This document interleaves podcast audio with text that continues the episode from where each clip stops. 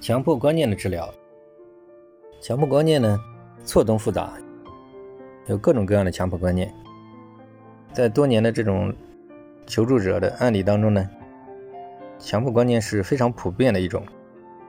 强迫观念的治疗呢，先找到它的原因。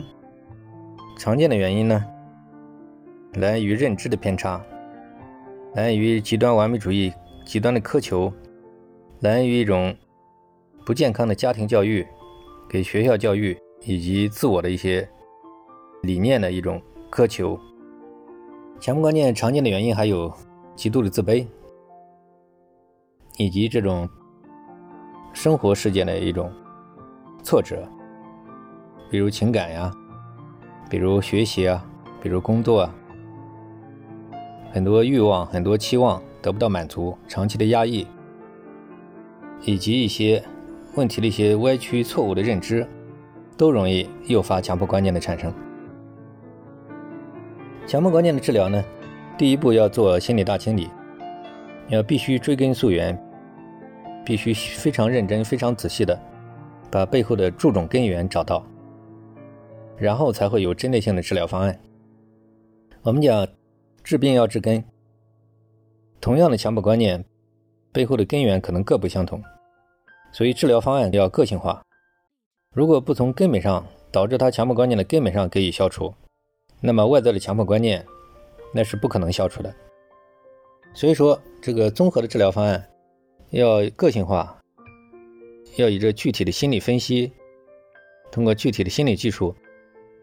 来和求助者一起慢慢找到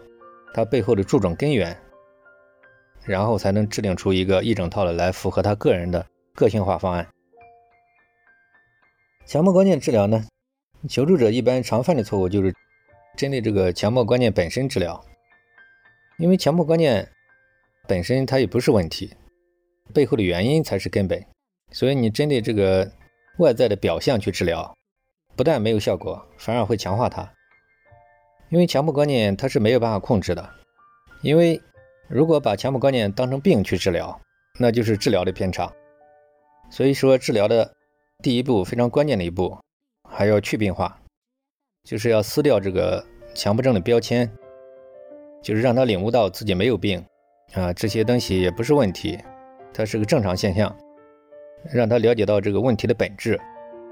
让他不要把什么东西都给强迫症去链接。这一步其实是需要一个很长的一个阶段。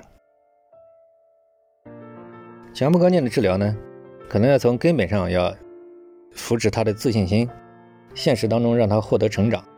以及这种理念、认知这些歪曲的认知需要修正，还要教他一些现实生活当中的一些方法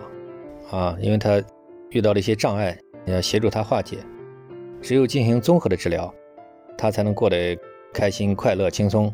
这样强迫观念才能在无形当中彻底消失。